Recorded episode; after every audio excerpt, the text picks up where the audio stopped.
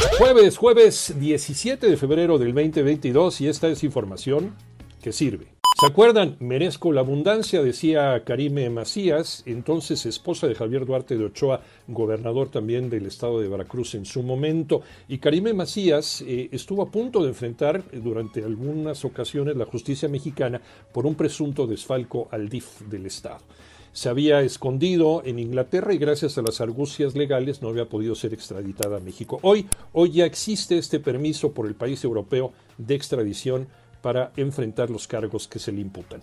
Manolo Hernández.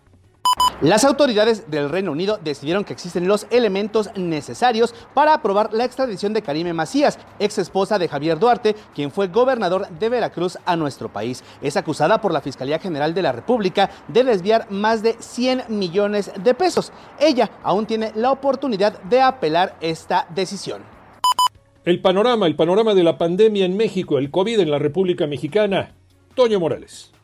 Gracias, Iñaki. Con mucho gusto te doy las cifras actualizadas de la pandemia. Por ejemplo, en las últimas 24 horas perdieron la vida 520 personas. Entonces, el número total es de 314.128. Por otra parte, también en las últimas 24 horas se confirmaron 23.096 nuevos contagios. Los casos positivos alcanzaron en total 5.344.840 infectados. Por otra parte, la Organización Panamericana de la Salud afirmó que América registra un pico de muertes por COVID, pero a la par se está reportando una reducción en el número de contagios. Así es que no hay que confiarse porque esta pandemia no ha terminado. Debemos vacunarnos y no bajar la guardia. Esas águilas andan volando muy bajo. Alex Cervantes.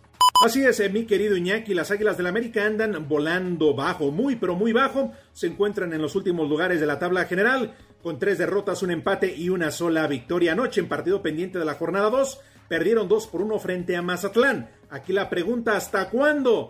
¿Hasta cuándo, señora Azcárraga? Mantendrá en su cargo a Santiago Solari y a Santiago Bay. Escúchanos de lunes a viernes de 6 a 10 de la mañana por 88.9 Noticias, información que sirve por tu estación favorita de Grupo Asir y a través de iHeartRadio. Que tengas un extraordinario jueves.